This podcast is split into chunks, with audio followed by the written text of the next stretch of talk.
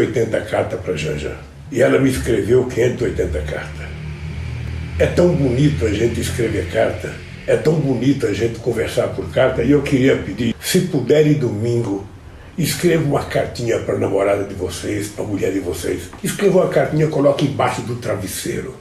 Deixe ela acordar que você vai ver que a cartinha escrita com a sua mão vai valer muito mais do que 40 zap, vai valer muito mais do que 50 e-mails, porque é preciso ter química e quando você escreve, você está passando da caneta para o papel o amor que você sente pela sua companheira ou que ela sente por você. Então, se você puder, escreva uma cartinha para sua namorada, para sua mulher, ela escreve para você e vocês vão ver como vai ser gostoso, porque quem receber a carta vai guardar para o resto da vida. Então, feliz Dia dos Namorados Gente, saudações, irmão. Não, não podia. Tão fofa, fofa essa mensagem do Lulão. Eu não, sem condições de não abrir a live de hoje com essa mensagem das cartas. Pra, tão bonito isso. Tão, o Lula é tão espontâneo. É, eu, tô, eu fiquei emocionado até porque, já vou mostrar aqui para vocês mas essa coisa, você sabe que quando o Lula passou todo esse tempo na prisão, a caligrafia dele se tornou recorrente nas, nas mídias, né? Vocês sabem disso, né? Ele tem a letra linda, ele é todo caprichoso, né? E, e as cartas foram sendo, enfim, publicadas. Né? A, gente, a gente se aproximou daquela caligrafia, a gente se aproxima da pessoa. A caligrafia é um, um, um processo assim de, de muita muita aproximação, muita muita conexão, né? Tá certíssimo, né? Escrever uma carta é tão lindo escrever carta, gente. De fato, né? O mundo virou rápido, virou essa vertigem de WhatsApp e tudo mais. O WhatsApp é legal também. Eu recebo mensagens lindas no WhatsApp, mas a carta tem esse sentido, Lula trazendo, né? Ele quer rehumanizar é, o, o, os povos brasileiros. Agora eu vou falar povos brasileiros só no plural. Não vou falar mais povo brasileiro, vou falar, acabei de falar, não vou falar mais. Povos são os povos brasileiros, né? Somos muitos povos. É, então, eu acho que é bom colocar no plural, é um, é um país plurinacional. Enfim, mas deixa eu falar para vocês, ó, essa aqui é a minha carteira, tá? Condão, olha o que eu tenho na minha carteira. Vou abrir minha carteira aqui para vocês. Tal. E deixa eu ver. Aqui, ó. Tan, sabe o que é isso aqui? Que eu carrego na minha carteira. Nunca mostrei isso aqui para vocês, ó. Eu vou abrir aqui.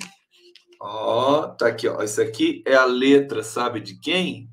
É a letra do homem. Eu, eu levo comigo, é meu amuleto uma, uma da, eu recebi três cartinhas do Lula, essa é uma delas, e tá aqui, ó. Aí me falaram assim: bota num quadro, Conde. Bota, tem que enquadrar. Eu falei: não, essa aqui, essa aqui é para eu cheirar. Olha só, é o Lula. Ó. Aqui, querido Gustavo Conde, tal, tal. Ele estava aqui, ele estava triste porque eu estava de mudança para o Rio e ele estava falando que o Vale do Paraíba ia perder e tal, me apresento. No fim, não deu certo a minha estada no Rio lá. É, mas é, o carinho do Lula é uma coisa impressionante. Eu morro de saudade dele. Então, carta do Lula. Tá na minha carteira. que nem no filme do é, Tarantino, né? Vocês assistiram Os Oito Odiados, né? Que, que tem um tem um caçador de recompensa lá que leva uma carta do é, do Lincoln, né? Do Abraham Lincoln e que na verdade é mentirosa, né? É esse ex-presidente que ele leva uma carta? Enfim, mas eu levo a carta do Lula, minha, vou levar sempre comigo, é meu amuleto, me dá muita sorte. E as outras duas estão no quadrinho lá, ó. quadrinho ali atrás. Bom, vamos lá! Vamos nessa, começando a live do Conde deste glorioso dia 8 de junho de 2022. Estamos vivos, estamos aqui ainda, né? É, lutando. Quero agradecer aqui a presença de vocês, Lídia Oliveira, Gabriel Blasco, É, Célia Lacerda, achei que era o relógio do Pulp Fiction. O Gabriel Blasco tá aqui me trollando aqui. ah, mano, ah, moleque. Heloísa Pereira, eu sou, eu sou alucinado pelo Tarantino, né? O Tarantino realmente é demais. Meu filho ficou fã do Tarantino também. É, enfim, exige, exige uma certa sensibilidade para curtir o Tarantino. Conceição Ribeiro, sensacional. É, Américo Catabriga aqui, que vexame do dono da XP. Vou falar disso para vocês hoje também. Hoje tá cheio de tá cheio de notícia engraçadinha hoje aqui. Rose Aquino, que legal, Conde. Mais uma vez, Maria Alice Vieira aqui. Maria Alice Vieira.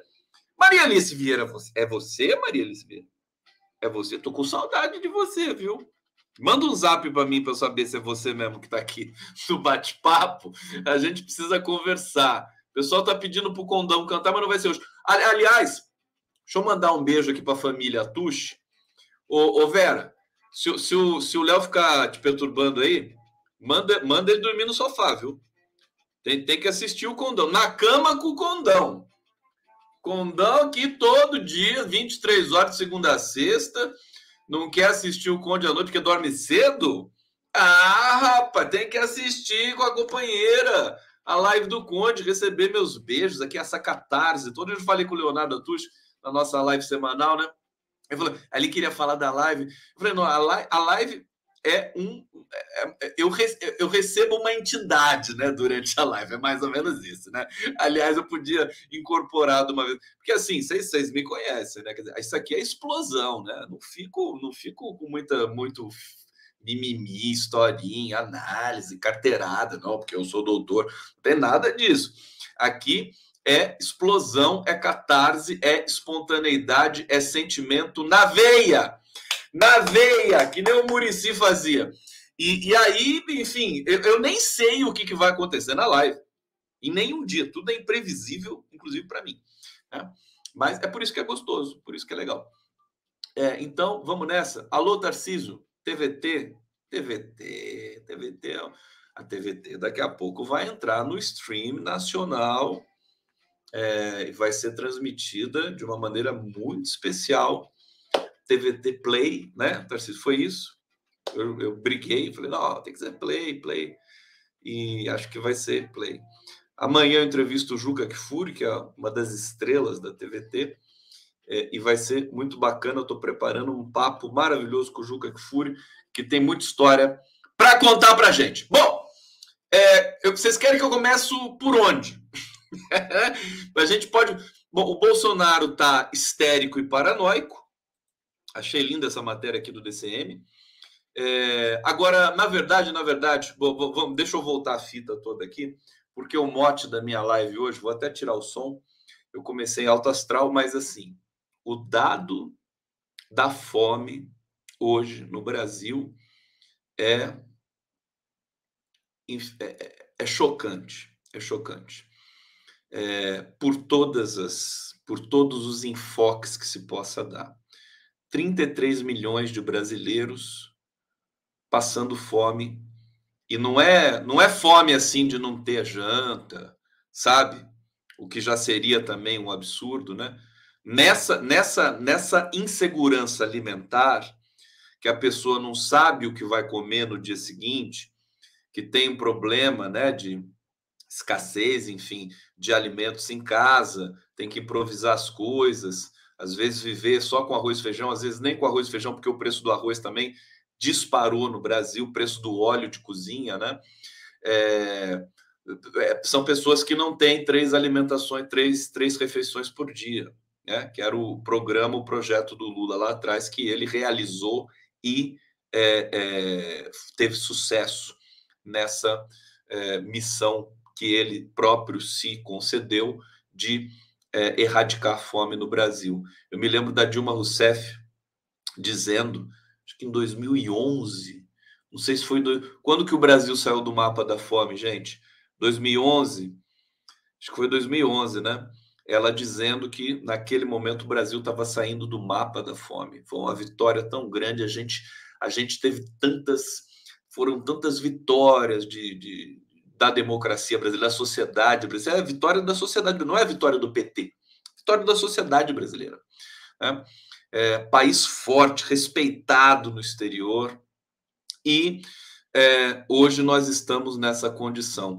Eu vou até, antes de começar qualquer comentário, trazer o, o tweet do Omar, do Barto, foi 2014? Cristina Cavoto, quer dizer 2014, então, desculpa, eu confundi, né? 2014, portanto, a gente saía do mapa da fome. É, o tweet do Omar, do bar do Omar, querido Omarzinho, é, logo a gente vai fazer uma live junto aqui com o Vinícius Carvalho. Ele diz o seguinte, né? É interessante como noticiam um aumento da fome, como se fosse um acaso. O aumento da fome no país é consequência da destruição das nossas políticas públicas de segurança alimentar. Não é uma crise, é o projeto neoliberal, é a barbárie neoliberal é engraçado porque o jornal Folha de São Paulo é, publicou a matéria, publicou o levantamento do Instituto Pensans. Deixa eu trazer aqui, inclusive, para eu dizer o nome correto do instituto. Foi uma pesquisa contratada pelo a Rede Pensan, Rede Brasileira de Pesquisa em Soberania e Segurança Alimentar e Nutricional. É uma rede fortíssima, muito séria, que conta com os melhores colaboradores do Brasil e do mundo. E foi uma pesquisa feita pelo Instituto Vox Populi, uma pesquisa extremamente cuidadosa, que lidou, deixa eu até pegar aqui para vocês, mais de 12 mil domicílios pelo Brasil, áreas urbanas e rurais, quase 600 municípios pesquisados, dos 26 estados brasileiros e do Distrito Federal, uma pesquisa assim absolutamente consistente, né? E aqui é, nós temos esse dado, né? É, e a Folha de São Paulo publicou a matéria da Rede Pensão, como eu costumo dizer aqui, os jornais, os veículos que são golpistas por natureza, como a Folha de São Paulo é, né? É, há, existe ali uma heterogeneidade, um espaço para que se publique matérias que sejam de interesse público de fato, e essa é uma matéria de interesse público, o problema é o viés que eles dão. A matéria está muito bem escrita, mas eles não falam. E nenhum. É proibido dizer, né?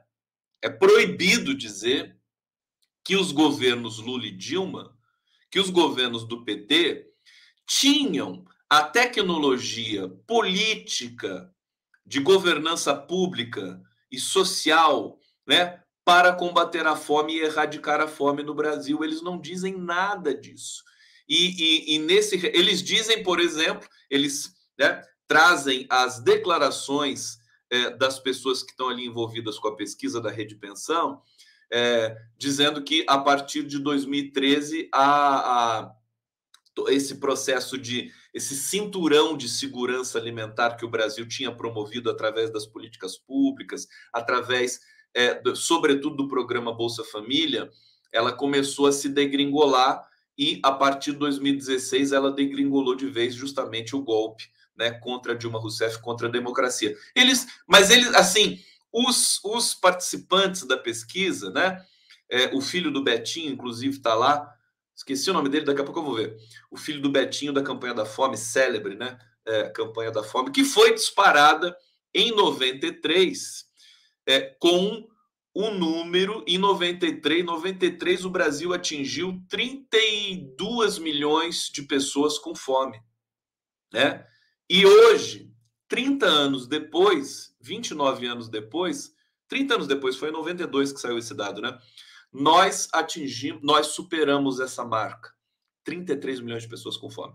15,5% da população brasileira. E nós temos 125 milhões de pessoas em situação de insegurança alimentar.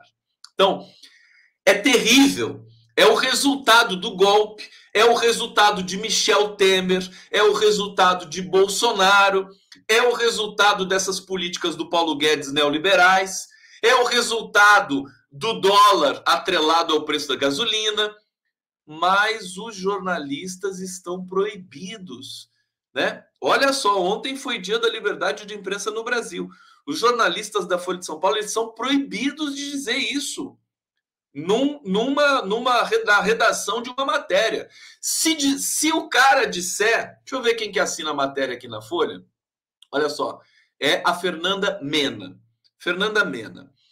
É, se, se, um dia eu tiver a oportunidade de conversar com a Fernanda Mena, vou falar, Fernanda Mena, naquela sua matéria, o texto dela é perfeito, ela escreve maravilhosamente bem, muito técnica, mas se ela disser num parágrafo que os governos do PT foram os responsáveis pela erradicação da, da fome no Brasil, o editor dela corta, corta. E se ela bater o pé, é demitida.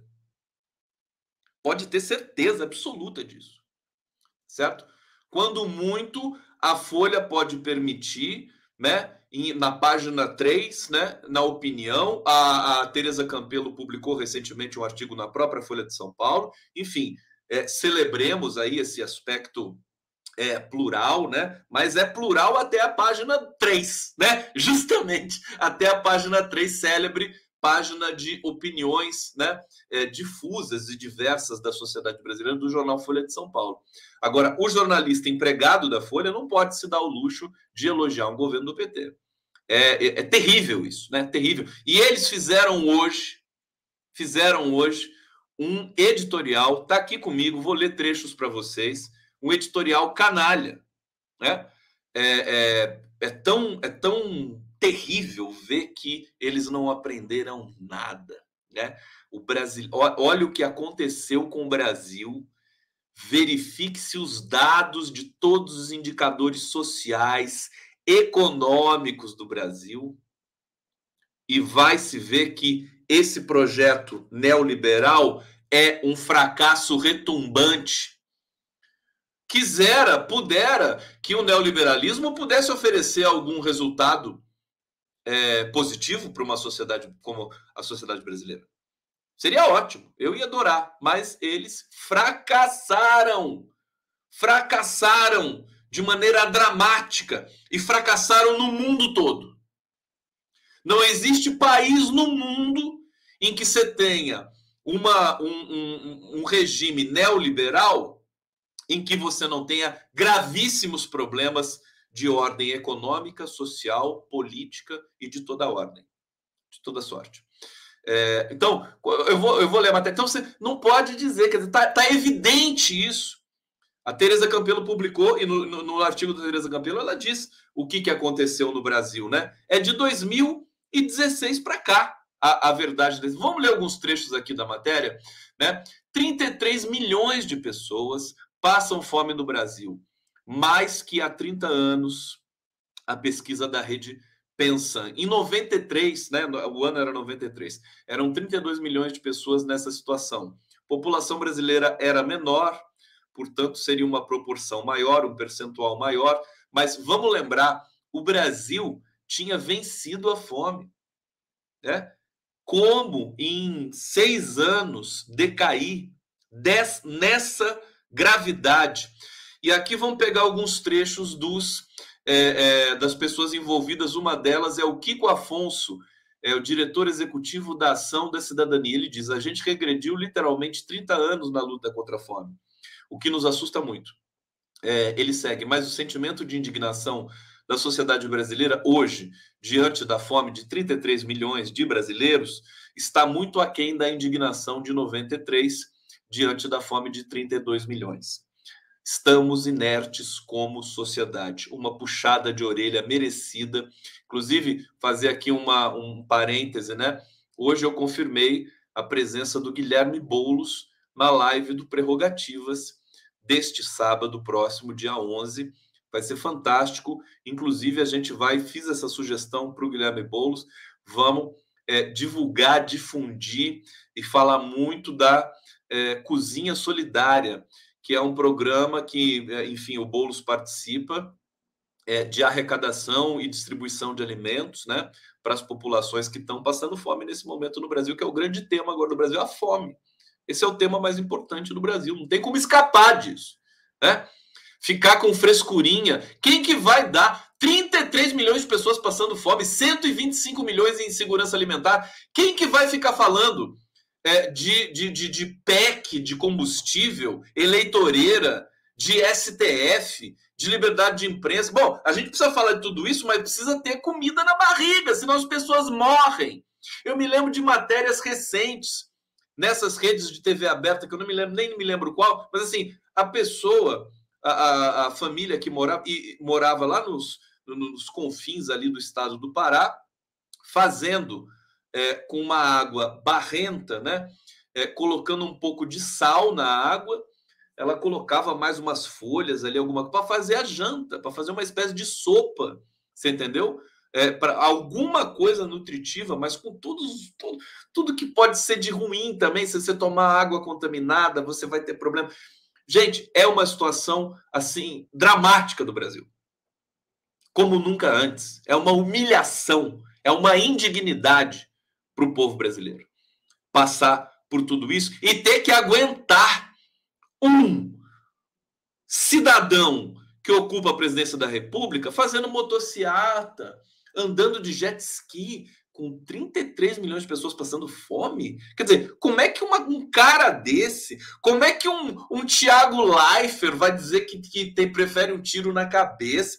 Até porque o senhor Luiz Inácio Lula da Silva já provou que sabe produzir políticas públicas transparentes, né? É, em acordo com todos os setores da sociedade brasileira, para minimizar, minim, não só minimizar, para eliminar essa dor e essa mazela tão é, é, catastrófica, né? Pesquisa mostrou que seis em cada dez brasileiros convivem com algum grau de insegurança alimentar. São 125,2 milhões de pessoas nessa situação, o que representa um aumento de 7,2% desde 2020 e de 60% na comparação com 2018. Então, olha aqui.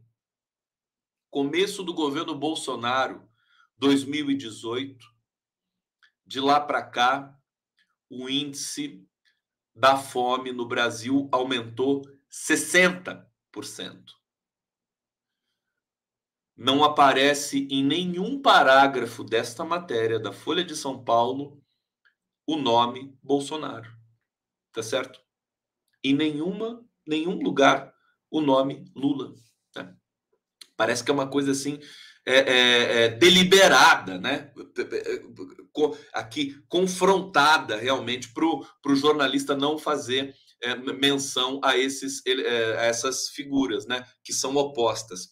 É, aspa, mais uma aspa aqui do Afonso, do Kiko Afonso, né? Não tem nada mais prioritário no Brasil do que o combate à fome, independente de ideologia. Eu fico imaginando a cara do Lula quando viu essa notícia. Fico imaginando a reação dele. Ele deve ter chorado, né? Eu não sei, depois vou perguntar para o Stuquinha, para a galera, é, mas ele deve ter chorado com essa notícia aqui. É, porque, sabe, depois de tudo que o Brasil fez, né, da dificuldade de aprovar políticas públicas nesse Congresso regressivo, que lá atrás também era regressivo, com, aquele, com aqueles nichos, com aqueles centrões do passado, aqueles grupos fisiológicos, o Lula conseguiu consertar, né? É, induzir, aprovar projetos importantes para o país na, no gogó, no convencimento, sem orçamento secreto, né? E nós tivemos e o Brasil deu certo. O Brasil foi a sexta economia do mundo, estava pulando para a quinta economia do mundo, que é o lugar onde o, que o Brasil tem que estar, tá, né? No mundo todo, você tem China, Estados Unidos, depois é depois é o Brasil, bicho. O Brasil tem que estar em terceiro. Né? Eu acho que, né, se, se, se tiver democracia pelos próximos 30 anos, 20 anos do Brasil, o Brasil vai ocupar esse lugar que é o de direito dele. O Brasil é das maiores potências mundiais. As elites brancas que não são brancas, que acham que são brancas e não são brasileiras, né? Elas que nos impedem, que nos atravancam nessa missão. Olha só, é, um em cada três brasileiros já fez alguma coisa que lhe causou vergonha, tristeza ou constrangimento para conseguir alimento, né? As pessoas passaram a pedir alimentos nas ruas, pessoas que tinham casa, pessoas que tinham é, é, criança, filhos na escola, que tinham seus empregos, foram morar na rua. A gente viu a quantidade de barracas, né, de camping que é, certamente eram de pessoas que tinham uma casa, periferia de São Paulo, né, e que foram morar ali é, nessas regiões em que você tem mais oportunidade de pegar um alimento no lixo, né, para conseguir manter a subsistência. Famílias inteiras, né? Pai, mãe, avô, filho, neto, todo mundo ali, né? Na população de rua de São Paulo. Vamos falar muito sobre isso com o Boulos no sábado, né? É, esses novos indicadores de segurança alimentar apontam que 41% da população tem acesso estável a alimento em quantidade e qualidade adequados. Índice que é superior entre brancos, 53% de brancos, e inferior entre pretos e pardos. É, os pesquisadores e os, os agentes aqui dessa denúncia e dessa mobilização de combate à fome no Brasil, eles dizem que é, é, parece que 41% da população brasileira está blindada contra é, os, é, é, a catástrofe que, social que é a fome. É, o detalhe é o seguinte: se Bolsonaro ficar mais um pouco, nem esses 41% vão estar tá blindados, né? Vão estar tá blindados. No outro extremo, a média de brasileiros com fome é de 15%, né? Os 33 milhões superam essa marca. Quem, quem que mais sofre com a fome no Brasil? Os negros, né? As mulheres, os indígenas, as populações mais pobres, os trabalhadores, né? E que tem uma questão que é racial, que é étnica, é, é, e que extravasa, né? Para outros indicadores. Por isso que nas pesquisas a gente vê, a gente percebe por que, que a população pobre dá a vitória de 60 a 20 para o Lula, né? Você tem alguma discrepância da pesquisa Datafolha e da pesquisa Quest que saiu hoje? Pesquisa Quest é uma obra de arte. Eu mandei até uma mensagem para o Felipe Nunes dizendo parabéns por essa pesquisa, né? É tão detalhada, é uma pesquisa que você leva é, é, é uma semana de absorção da pesquisa. Tem muitos, muitos dados. Eu recomendo, sei que o PT vai fazer isso, é, e a campanha do Lula tem que pegar essa pesquisa Quest, é, botar né, cada lâmina, cada página dessa pesquisa tem que ser é, é, é, cuidadosamente analisado, né, pela, pelas estratificações ali que são tecnicamente impecáveis da equipe da Quest. É uma obra de arte. É, eu estou valorizando muito a pesquisa, e não só a pesquisa Quest, o Datafolha também foi muito, mas a Quest é uma obra de arte. Eu tenho de dizer isso porque o Felipe Nunes é um professor universitário, é um pesquisador, ele tem um perfil diferente. Né? Ele faz um. Ele, ele é ousado, né? Ele é ousado. É, é a, a, pergunta que você faz numa pesquisa, ela diz tudo, ela, ela, ela encaminha, ela tem que ser uma pergunta muito bem formulada para você não enviesar a pesquisa. Eu vou falar de pesquisa hoje porque a XP, né, que também faz pesquisa, teve que recolher a pesquisa. Porque sofreu pressão de Bolsonaro. Porque a XP é alinhada a esse neoliberalismo desalmado, catastrófico, que se apoderou do Brasil através do Paulo Guedes e desse pestilento que é o Bolsonaro. É, ela é, é, é, é, faz pesquisa também e está aferindo que o Lula é considerado o mais honesto, né? Entre os pesquisados.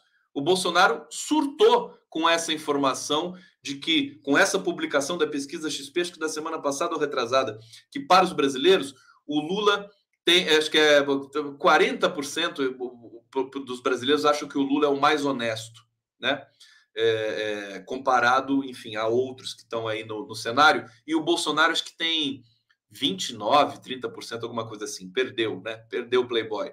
E aí ele ficou, ficou enlouquecido, ficou histérico, né? É, tem relatos de gritos, né? No Palácio do Planalto, de, de tem, tem, gente preocupada com o estado emocional do Bolsonaro. O Bolsonaro ele tá, tá no limite dele. É, ele pode ser esse pestilento, né? mas ele também tem um limite humano, embora ele não mereça né, essa classificação. Eu já vou para o bate-papo para ler, mas deixa eu tentar terminar aqui esses dados aqui da, da fome, né, para vocês, que é o tema realmente urgente, importante, que precisa pautar a nossa discussão, o nosso debate. O programa do Conde, ele é descontraído, ele é para subir, mas tem de denunciar, eu tenho o meu compromisso também aqui, sempre fiz isso, de denunciar esses temas que são é, absolutamente é, é, tomados pela indignação. Né? O que fizeram com o Brasil? Imprensa, esse jornalismo de cativeiro é cúmplice desse, desse retrocesso e eles não estão fazendo nem isso aqui de autocrítica com relação a isso. É, vou ler mais um trecho aqui. Olha, depois de 2013, é, você tem um precipício e a derrocada da segurança alimentar ocorre de maneira muito rápida. Houve uma piora rápida, muito expressiva, do acesso a alimentos que continua até hoje e é pior dentro do, dos grupos que já viviam em, em, algum nível de insegurança alimentar. Quem diz isso, deixa eu local, localizar o nome dela aqui, é a uou, uou, uou, uou, Segal. Como é que é o nome da Segal? Ana Maria Segal, professora aposentada da Unicamp e pesquisadora da rede Pensão. É, então, ela segue aqui, né? É, em 2018, 5,8% dos brasileiros passavam fome. Em 2020, essa parcela subiu para 9%. Em 2022, chegou a 15%. 15,5%. Gente, é um, é um soco no estômago da nossa história, das vitórias que nós tivemos. Esse dado é, é absurdo. Espero que ele reverbere e continue reverberando. Acho que é, a campanha, o Lula, acho que ele está saindo hoje da, da, da quarentena dele, do, do, do, confinamento dele, que ele teve Covid mais assintomática, né?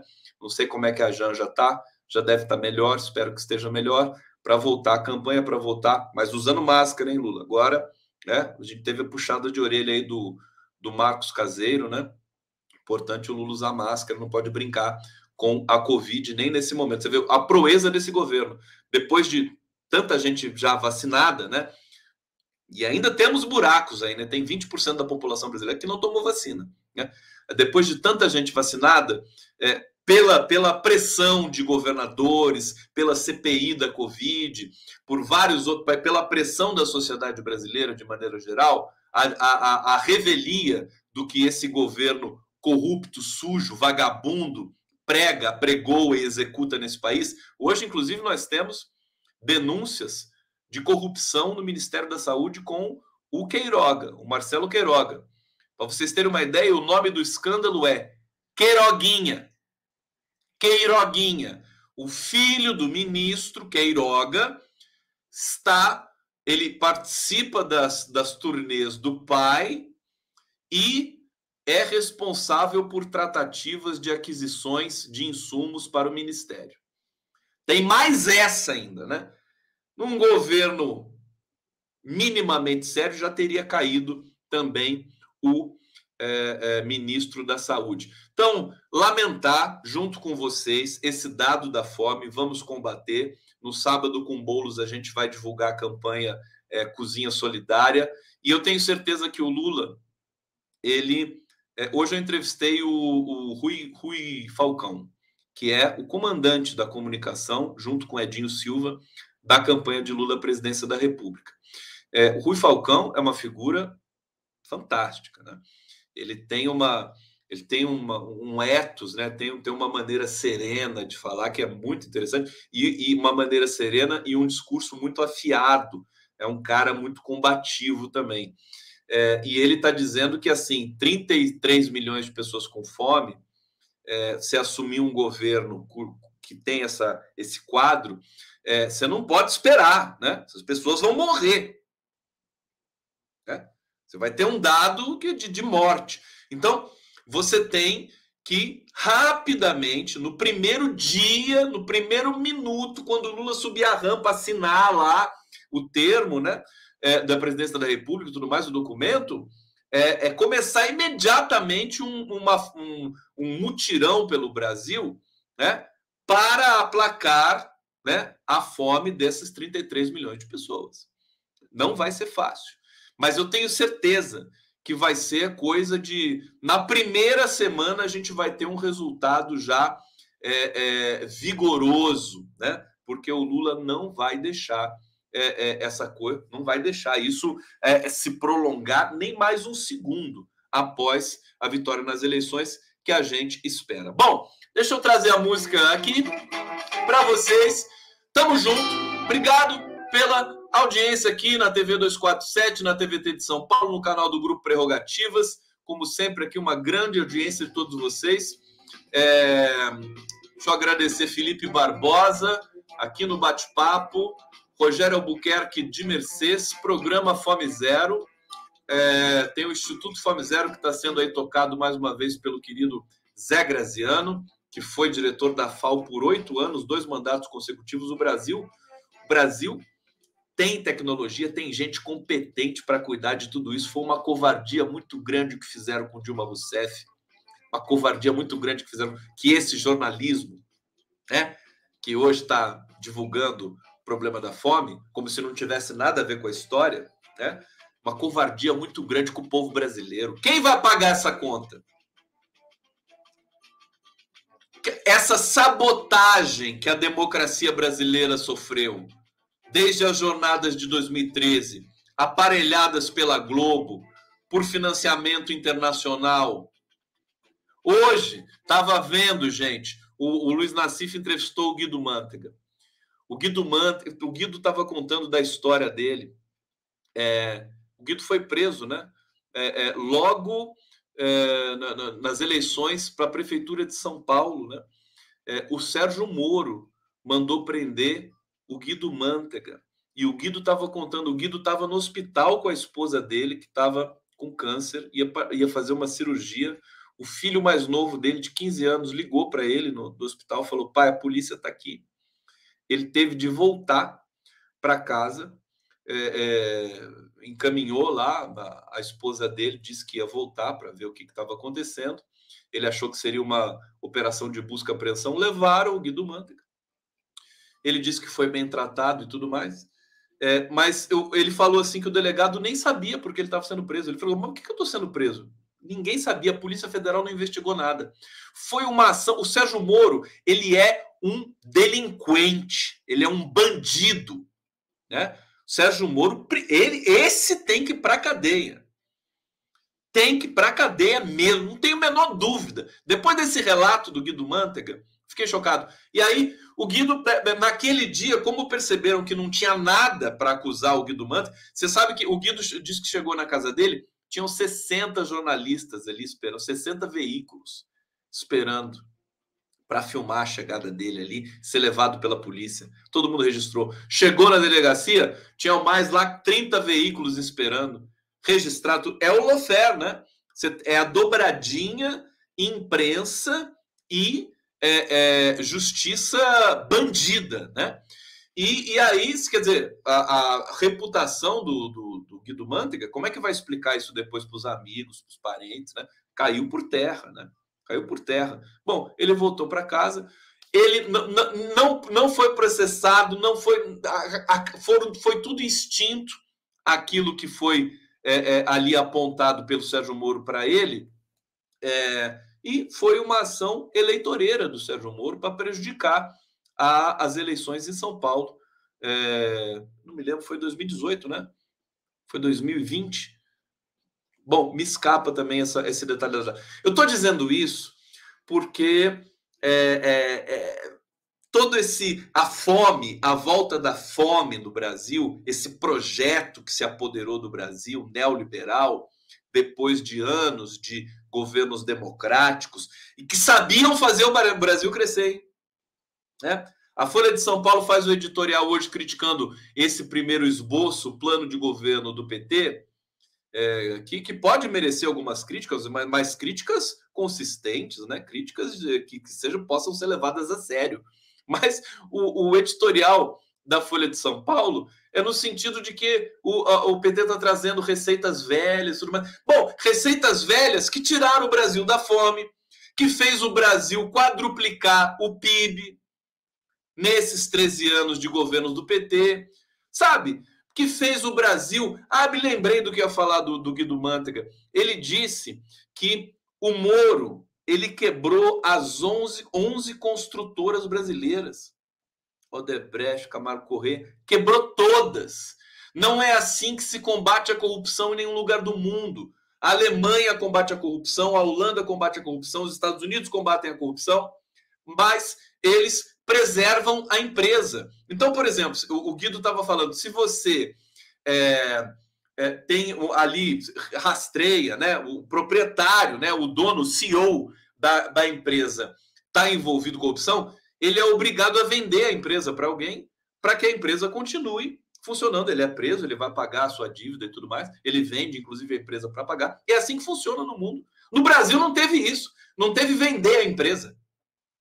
A empresa foi fechada, né? Os empregos desapareceram. Então, foi uma covardia muito grande. O resultado está aí. Como é que a gente vai negar? E a, e a imprensa, a imprensa é negacionista. Ela fica negando as origens disso, né? Então, por isso que o, o comentário aqui do, do Omarzinho, do Omar, do bar do Omar do Rio de Janeiro, olha, o aumento da fome no país é consequência da destruição das políticas públicas de segurança alimentar. A imprensa noticia como se fosse uma crise, como se fosse um retrocesso que vem. É que nem é, é, desastre natural, uma coisa que vem, né? A fome voltou. A fome voltou, como se a fome tivesse vontade. Né? Não, não é a fome voltou. O neoliberalismo tem que dar nome aos bois. O Michel Temer, o golpe contra Dilma, o Eduardo Cunha, o Aécio Neves, eles trouxeram a fome de volta para o Brasil. Por favor, né? Vamos dar nome às coisas. Gente, vamos lá, tem notícias bacanas para vocês aqui. Está denunciado. É, espero que vocês também absorvam isso e, e tratem essa situação como uma situação é, de que tem de ser a pauta do nosso da, da, da, nossa campanha, enfim, da, no, da, nossa luta pelo retorno aí de um protocolo democrático. Vamos falar do Bolsonaro um pouquinho, desse verme, desse pestilento? Né? Bolsonaro está histérico e paranoico após pesquisas. Né? Quem diz isso? São os aliados dele. E ele está dizendo o seguinte: ele é, ele é doido de pedra, meu, né? É, ninguém me tira daqui. Ele está dizendo. Ninguém me tira daqui. Vai ser engraçado. Vão ter de tirar o Bolsonaro do Planalto a camisa de força, né? Tem que botar, né? E levar ele embora, né? Para algum lugar. É, olha só. O verme pestilento não reagiu nada bem ao ser informado dos resultados das, das recentes pesquisas eleitorais. Aliados do pestilento, os pestilentinhos, né? Os pestilentinhos do Planalto, parlamentares do Centrão, confirmaram que ele ficou histérico ao ver os números e teria dito de forma quase melodramática que não vai sair do cargo. Até eu queria ver isso. Ah, por que, que não filma num celular isso e joga pra gente? Vai, por favor. Um deputado que faz parte da cúpula presidencial disse que em um grupo de WhatsApp, né, para correligionários, que Bolsonaro ficou fora de si ao ver os números das mais recentes pesquisas que indicam Luiz Inácio Lula Silva vencendo no primeiro turno. Os dados não são apenas os oficiais, divulgados por institutos como a Quest ou Datafolha, mas de levantamentos internos encomendados pelo próprio governo. Quer dizer, eles estão sabendo, por levantamentos internos, que a coisa está piorando para eles. Tá? É, ele precisou ser acalmado e o, o, deputado federal do Centrão, esse que, né, a fonte aqui da matéria, confirmou que isso levou mais de 30 minutos, tamanho nervosismo do pestilento. Imagina um pestilento em crise de nervosismo, né? É, bom, a primeira reação dele que foi uma gargalhada, né? É, natural, é a reação psicótica mesmo, né? Depois ele foi conversando, conversando, percebeu que eram dados sólidos, né? Começou a, a, a sua atenção começou a ser chamada, falou: olha, Bolsonaro, né? Tem que tomar cuidado. E ele gritou, né? Ninguém me tira daqui! Ninguém me tira daqui. É, enquanto dizia que o Centrão queria derrubá-lo, né? Ele tá é paranoia, ele acha que todo mundo quer derrubar ele agora. É, ele começou a dizer que existe um acordo entre Lula, STF, TSE, Centrão, tudo para derrubá-lo. Foi algo surreal, comentou o deputado sob uma condição de sigilo aqui da matéria do Diário do Centro do Mundo. Aliás, faço as honras aqui, parabéns pela matéria. Importante, ela decorre também de uma. Acho que tem, tem, tem aqui é, matérias correlatas, como a do Jornal Globo, né? Teve ali também esse bastidor que foi confirmado por outros veículos, né?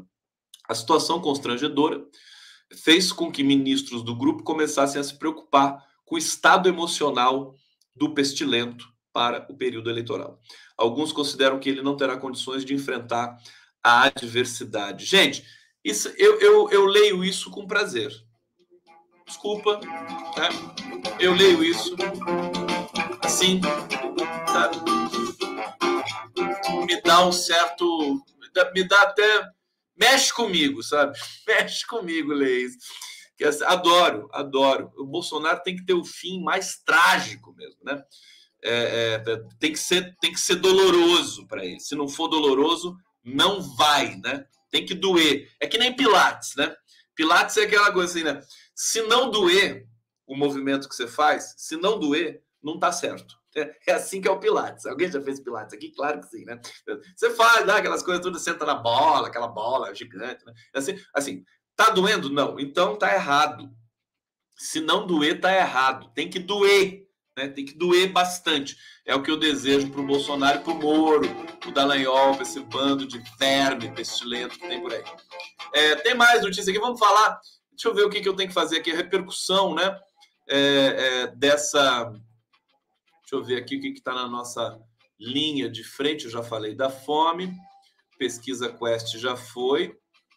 Uh, uou, uou, uou. Bolsonaro em pânico. Quem, quem escreveu essa matéria aqui no Jornal Globo foi a Vera Magalhães. É, vou falar um pouquinho do STF depois também. Vamos falar da XP, né? Do cancelamento. Antes de falar da XP, deixa eu fazer um carinho em vocês aqui. Primeiro que assim, essa imagem eu vou colocar agora para vocês aqui, voltou a circular hoje bastante né, nas redes, em função do Sérgio Moro ter perdido a possibilidade de se, de se candidatar por São Paulo, né? É tão bonitinha essa imagem, né? A Vera Magalhães ali, cara na mesa, cara toalha verde, né? Tomando pinga. Ah, meu marreco dos infernos com a sua. E aí, por que que tá a Vera Magalhães aqui, né? Vou, vou mostrar para vocês por que que tá a Vera Magalhães aqui, né? Porque ela disse isso aqui, ó. Foi uma jogada de enxadrista do juiz Sérgio Moro. É. Eu tenho a impressão que ele, todo dia, quando chega ali né, do trabalho em Curitiba, ele põe aquele palito preto, a camisa preta, a gravata preta que o Andreas adora, num, num canto e vai para um tabuleiro de xadrez e estuda qual vai ser o próximo passo do oponente dele. E aí ele dá uma encurralada Tá aí a gloriosa, né? Vera Magalhães, grande jornalista, né? Uma pessoa assim, de alta credibilidade. então, ela volta à tona, né? Volta à tona é, com os acontecimentos presentes. Fantástico isso, né? Então, queria só mostrar isso para vocês antes de ir para a notícia da XP. Notícia da XP é um escândalo total. Prerrogativa já soltou uma nota é, é, criticando que é uma censura. E isso vai acontecer cada vez mais, porque o homem está desesperado e cada vez mais ele vai. Eu acho que ele vai, ele está num estado de pré-derretimento, né? Vocês querem que eu esteja certo ou que eu esteja errado? Né? Torcida para o condão tá certo. Vai. Eu acho que ele está no estado de pré-derretimento. Eu acho que o Bolsonaro vai, é, é vai ficar inviável, né? Não vai ser nem um adversário para que vai ameaçar um segundo turno. Tô, nós temos quatro meses ainda para as eleições e eu estou começando a sentir que o caminho vai ser esse. Bom, sob pressão, XP cancela a divulgação de pesquisa que dá vantagem de Lula sobre Bolsonaro. A matéria aqui da Mônica Bergamo, é, XP Investimentos, né? Cancelou a divulgação da pesquisa do Instituto IPESP. O IPESP tem saído sempre, né? A gente sempre comenta aqui o IPESP. É uma pesquisa relativamente é, sólida, né? Respeitável. Tem alguns problemas, né? Porque eu acho que ela não é presencial, mas é, é, é o Bolsonaro pressionou e a XP afinou. Na sondagem divulgada da semana passada, Lula aparecia com 45% contra 34% do atual pestilento. É, a pesquisa que seria divulgada na próxima sexta chegou a ser registrada no Tribunal Superior Eleitoral. É uma humilhação isso, né? O Bolsonaro implorar. Eles são muito fracos. Você sabe, naquela, naquela coletiva, para divulgar aquela PEC tenebrosa, esdrúxula, mal concebida, péssima, terrível, né? Para o Bolsonaro, em primeiro lugar, que ele foi abandonado sozinho ali na coletiva. Eu quero saber, o, o Arthur Lira não. O Arthur Lira é pestilento também. Mas o que, que o Rodrigo Pacheco, sabe? Que credibilidade. O Rodrigo Pacheco tem pretensões presidenciais, ele é jovem, né? Ele quer, ele quer ficar bem, né?